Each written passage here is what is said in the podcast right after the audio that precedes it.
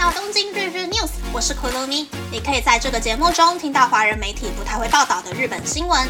这次要和大家分享三则日本新闻。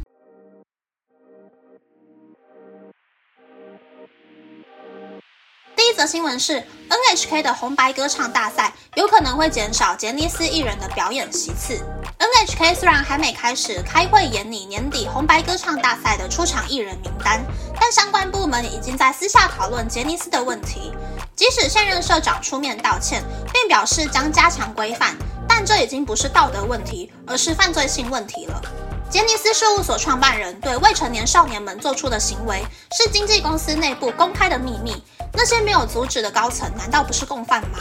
换句话说，杰尼斯全体人员都是共犯。NHK 每年都邀请多组杰尼斯艺人出席红白歌唱大赛。去年白组二十一组表演艺人当中，就有六组是杰尼斯的艺人。甚至从二零零六年以来，杰尼斯艺人也多次担任红白歌唱大赛的主持人。日本国会预计在本届通过的刑法修正案中，把杰尼斯创办人的行为视为利用经济和社会上的优势地位进行强迫性犯罪，可判处五年以上的有期徒刑。但是，杰尼斯事务所对受害者的道歉和赔偿进度缓慢，可能会影响红白歌唱大赛的出场艺人名单。但除了红白歌唱大赛，民营电视台的年末年初特别节目，或是富士电视台的杰尼斯倒数演唱会的内容，都有可能会发生变化。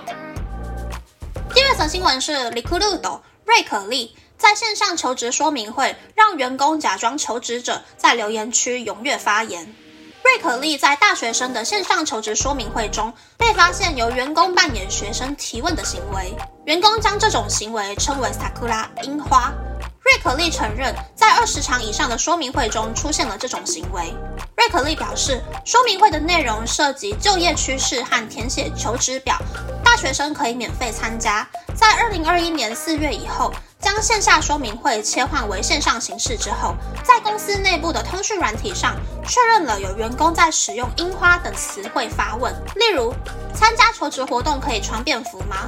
应该参与几次企业实习才好？等问题。瑞可利的公关表示，线上说明会中，学生往往不容易主动发问。为了让学生能获得更多资讯，才会创造一个容易提问的氛围。新闻是，自己的父母自己去照顾，照顾年迈双亲的问题成为夫妇不和的原因之一。读卖新闻的网络讨论版发言小顶上出现了一篇讨论，为什么孩子不可以为了照顾父母而离职的文章。Po 文的人是一名四十多岁的男性。他的母亲因为生病，处于需要人照顾生活起居的状态。他与妻子多次讨论了母亲的照顾问题。妻子认为照顾是亲生子女的责任，与媳妇无关。于是袁坡放弃了工作，担任起照顾父母的责任。然而，就在袁坡离职后，妻子却经常哭闹着要他再度就业，夫妻间也产生了许多争执。袁坡表示，他能够靠投资，每年获得日币六百万元左右的被动收入。住在自己名下的房子，甚至不需要缴房贷，只要不奢侈就可以维持生活，所以很不明白妻子的不满。她不懂为什么在这样的生活条件下，丈夫不可以离职照顾父母呢？报道照顾问题的记者太田插惠子表示，在很久以前，许多人都认为照顾父母是长子媳妇的责任，但现在男女都开始工作，兄弟姐妹的数量也减少，自己的父母由自己照顾的观念成为主流。不管是请家庭照护员，还是去日间照护设施，父母对于这些服务本身存在着抵触感。他们可能不想承认自己需要被照顾，也不一定有钱接受照护服务。以上是这次和大家分享的三则新闻。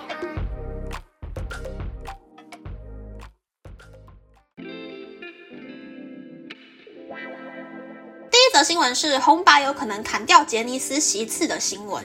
其实前阵子杰尼斯的最资深艺人，一九八五年出道的东山纪之，在自己固定参加的新闻情报节目中，就有说过杰尼斯这个公司名可能改掉会比较好之类的事情。甚至呢，前几天还在节目上面当众对社会大众道歉。然后也有另外固定主持新闻情报节目的殷景祥，就因为好几周都默不作声，被很多人挞伐。我是觉得可以怪公司啦，可是不可以怪艺人，甚至是把杰尼斯艺人工作的权利都剥夺掉。说真的，我们这些旁观者完全不知道谁是被害者，谁不是被害者。而且很多被害者的生活目前也都还蛮稳定的，可能会不想要被人家发现说啊，其实自己也是被害者这件事情。在日本社会对杰尼斯艺人指指点点的同时，也会造成许多人的二次伤害、三次伤害也说不定。所以我们就集中火力骂公司就好啦。第二则新闻是瑞可利社员装学生骗学生的新闻。我也有参加过线上求职的说明会。演讲的人在说话的时候呢，在电脑前看的人就可以及时发问。我参加的是那种转职型的讲座，大部分都是已经有工作经验的人，所以大家都会问很多自己比较在意的问题，留言区还蛮踊跃的。但是大学生可能没有工作经验，也不知道有什么问题应该要问。再加上现在的大学生大部分都经历过长时间在家上课。的那一段日子，很少跟其他真人沟通过，更容易保持沉默。我是觉得，与其装学生发问，倒不如演讲者先说几个常见问题，等到活动结束之后，再用 Line 个别回答问题就好了。这样的方式应该更能够让瑞可利的平台抓住这些想要找工作的大学生吧。第三则新闻是照护离职可不可的新闻。日本呢，为了要保障本国人民的就业权。只开放了几种职业可以聘请外籍员工，照护工作是没有开放的职业，所以日本人不可以请外佣。老人家老了之后要花的钱就会非常非常贵，可能是台湾的两三倍。再加上日本的壮年上班族跟父母亲住的地方，可能随随便便就相差个五百公里以上。很多四五十岁的上班族就为了要照顾父母，在真的很尴尬的年纪就辞职回老家。我自己也遇过好几个，就是因为父母亲的关系就离职的前辈，所以呢，现在还只有二三十岁的朋友们呢，可以先跟父母谈谈，父母有没有准备好自己老后的照护费用，或是请父母趁现在还可以工作的二十多年左右的时间，先存好自己老了以后需要用的费用。不然到时候呢，孩子才好不容易还完学贷，准备要结婚买房养孩子的 schedule 就会完全被打乱掉，甚至是孩子自己的养老费用都会提前被父母花光光。所以这一方面的沟通呢，真的是越早越好。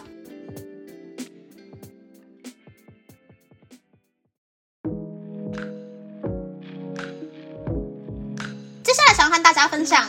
我真的就花了一个周末的时间，深深的掉入了 Play 的坑了。Play 是一个韩国的虚拟男团，是真人带着装备下去唱歌跳舞的，算是二点五次元的虚拟男团吧。歌曲跟舞蹈也都是成员们自己完成的，看表演影片就会觉得每个人都很有才华。他们每周都会在 YouTube 开直播，会玩游戏啊，cover 舞蹈，或是做一些很有趣的事情。看直播就会发现，他们每个人台上跟台下的反差都超级大，每次直播都很好笑。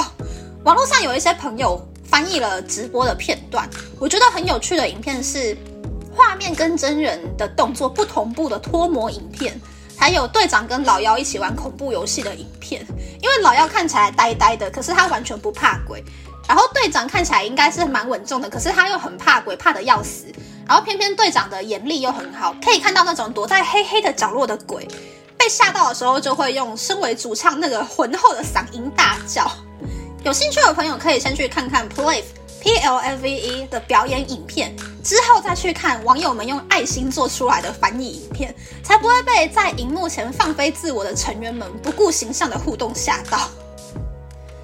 那么，那么这次的分享就到这边，不知道大家喜不喜欢这样的节目呢？欢迎大家留言和我分享你的想法。喜欢这个节目的朋友，可以在 Apple、Spotify、Google、s o n KKBox、My Music、First Story、Mixer Box 等 Podcast 平台和 YouTube 订阅《东京日日 News》，或是在 s o n 小额赞助这个节目，然后追踪《东京日日 News》的 Instagram 看今天的延伸内容哦。拜拜。